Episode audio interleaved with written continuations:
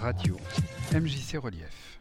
Tout de suite, le journal est réalisé par nos jeunes reporters. Bonjour chers auditeurs Au programme aujourd'hui, un reportage sur une cour d'école qui a été réinventée pour que chacun puisse y trouver une place. Allez, c'est parti Depuis deux semaines, l'école élémentaire Paul Langevin au Lila, en région parisienne, a mis en place une nouvelle cour de récré. Merci Lila. Sophia nous en dit plus. Avant presque toute la cour, grande comme un terrain de foot, était occupée par les jeux de ballon. La plupart des filles et des petites filles étaient obligées de rester sur le côté.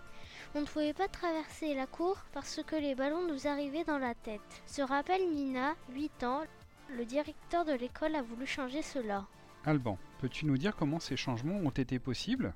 La mairie d'El Lila a demandé de l'aide à Eddie Maruejoul, une géographe spécialiste du genre et de l'égalité filles-garçons. On a interrogé les élèves, explique-t-elle. À partir de leurs réponses, elle a imaginé plusieurs endroits pour pratiquer des activités différentes. Le but, mieux partager la cour afin que les élèves se mélangent plus et qu'il y ait plus d'égalité entre filles, garçons, petits et grands. Justine, à quoi servent ces changements? On souhaite que les récrés et les pauses méridiennes soient plus joyeuses avec moins de bobos et de petites bagarres, explique Pierre Gambini, le directeur. Cela changera peut-être aussi l'ambiance en classe et l'attitude des élèves, peut-être même leur comportement futur.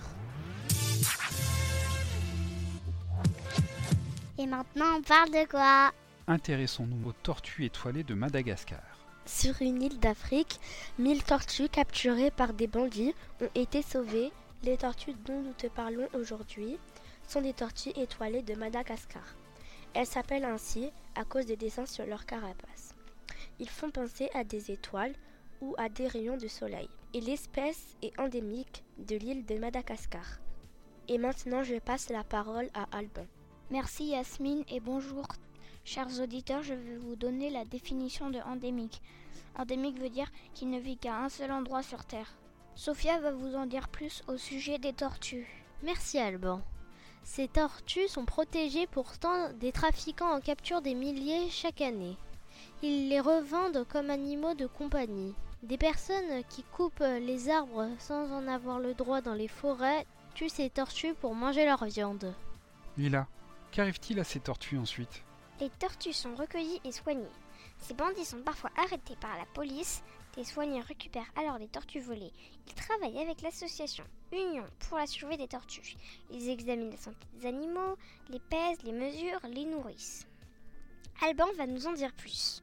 Le but, les remettre en liberté. Un premier test a été fait cet été avec 1000 tortues. Si tout se passe bien, l'Union pour la survie des tortues en relâchera 26 000 autres. Victoire, peux-tu nous dire à quoi ressemblent ces tortues étoilées? Fiche d'identité de la tortue étoilée. Longueur jusqu'à 40 cm. Poids jusqu'à 20 kg. Lieu de vie, broussailles et forêt sèche. Et maintenant, on part dans l'espace.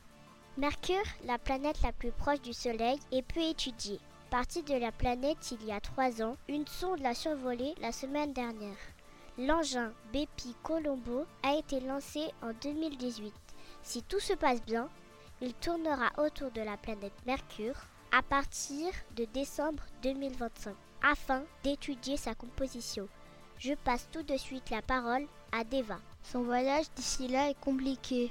Si l'engin était directement lancé vers Mercure, il aurait été attiré par la force du Soleil.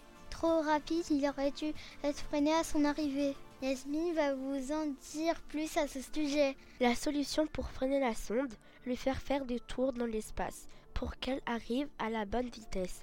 L'engin a d'abord survolé deux fois Vénus, puis une fois Mercure, le 1er octobre. Il s'en est éloigné, mais il reviendra cinq fois la survoler. Olimeda pour une nouvelle information.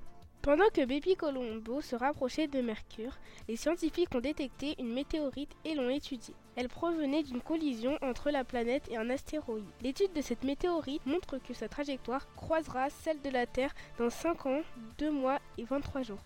À ce jour, on ne sait pas encore à quel endroit la météorite s'écrasera sur Terre. Ce n'est pas la première fois qu'une telle catastrophe se produira. Yasmine vous en dira plus. La dernière fois qu'une météorite s'est écrasée sur Terre, la quasi-totalité des espèces vivantes a disparu.